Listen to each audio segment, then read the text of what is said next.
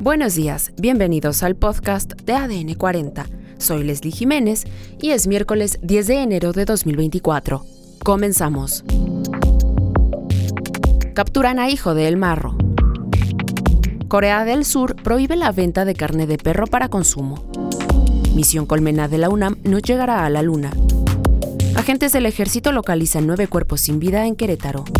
Ulises Lara queda al frente de la Fiscalía General de Justicia de la Ciudad de México.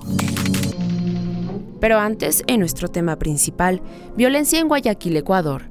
Escuchemos el reporte de nuestro compañero Diego Cuenca de la Alianza Informativa.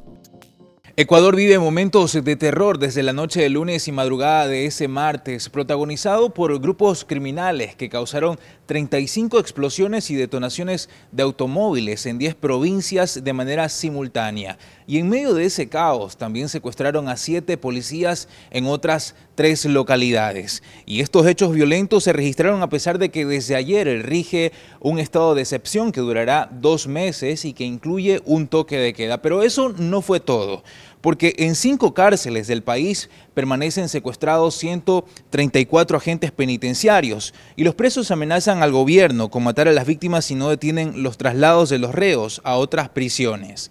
Además, en la cárcel de Riobamba, 49 reos se fugaron, entre ellos Colón Pico, cabecilla de la banda Los Lobos, que en días anteriores fue acusado por la fiscal general de la Nación como el presunto responsable de querer asesinarla. Así, esta crisis del gobierno ecuatoriano enfrenta la fuga de dos de los delincuentes más peligrosos del país, incluido alias Fito, que por ahora ofrecen una recompensa que es confidencial.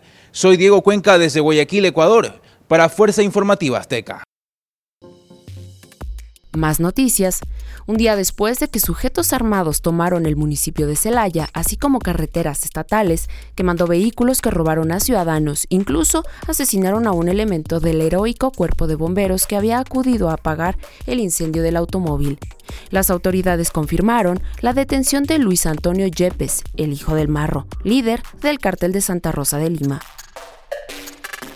Además, el Parlamento de Corea del Sur aprobó el día de ayer una legislación histórica que prohíbe la producción y la venta de carne de perro, luego del aumento de los pedidos para su veto ante la preocupación por los derechos de los animales y por la imagen internacional de la nación.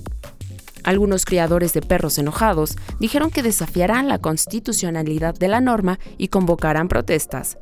El proyecto de ley ilegalizará el sacrificio, la cría, el comercio y la venta de carne de perro para el consumo humano a partir de 2027 y castigará estos actos con penas de entre 2 y 3 años de cárcel. Pero el texto no estipula sanciones para el consumo de carne de perro.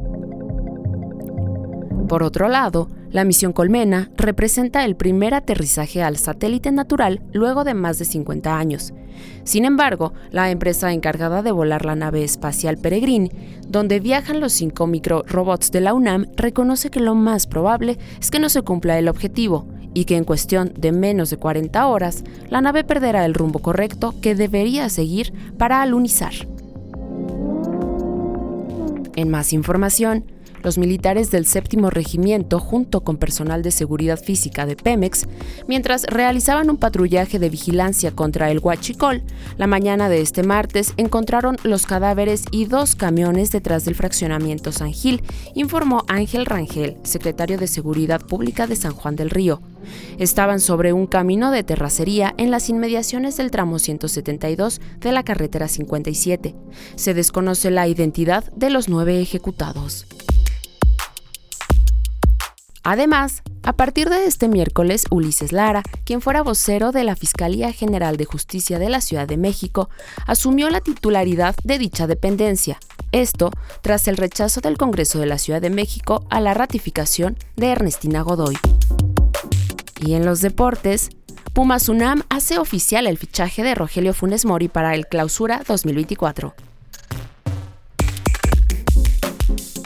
Y en los espectáculos, un hombre de 56 años, identificado como Daniel John Baltier, originario de El Paso, Texas, fue arrestado por presuntamente acosar a Shakira. El hombre señalado fue detenido a las afueras de la mansión en la que vive la cantante en Miami y aseguraba estar casado con ella. Esto fue todo por hoy en el podcast de ADN 40. Soy Leslie Jiménez y recuerda seguir a ADN 40 en Spotify, Apple o tu plataforma de audio favorita.